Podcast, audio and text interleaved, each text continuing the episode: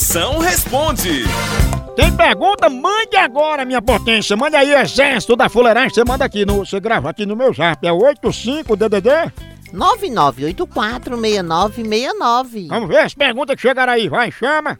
Moção, aqui quem tá falando é o Antônio de Beberibe, no meu Ceará. Rapaz, eu tenho um amigo, um amigo de trabalho que eu não sei o que, é que eu diga pra ele. O rapaz se separou da mulher, moção, você não acredita, separou da mulher e tá morando no quintal da casa da mulher, mancho. O que é que eu digo pra ele, moção? Me diz aí. Mas diga a ele que aprenda a latir. Senão a mulher bota ele pra fora e compra um cachorro. Sai muito mais barato, né não? Não verá. Ei, mas, mas seu amigo, ele tem que saber que todo mundo um dia vai ter na vida um amor, uma sogra, um amante, um pá de chifre, um advogado e um divórcio. Ai, moção, o pior é quando a gente manda mensagem antes de beber, né? Porque minhas amigas me chamando pra tomar uma cerveja e tal.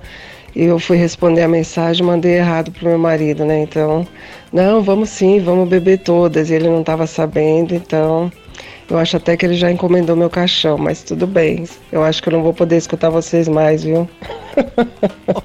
meu caixão já tá encomendado.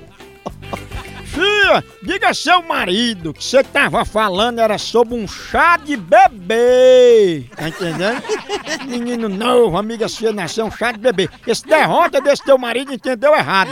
Mas se ele já encomendou o caixão, que pelo menos seja um caixão open bar com Wi-Fi, que é pra você levar essas amigas fuleiragens junto. Não, é não.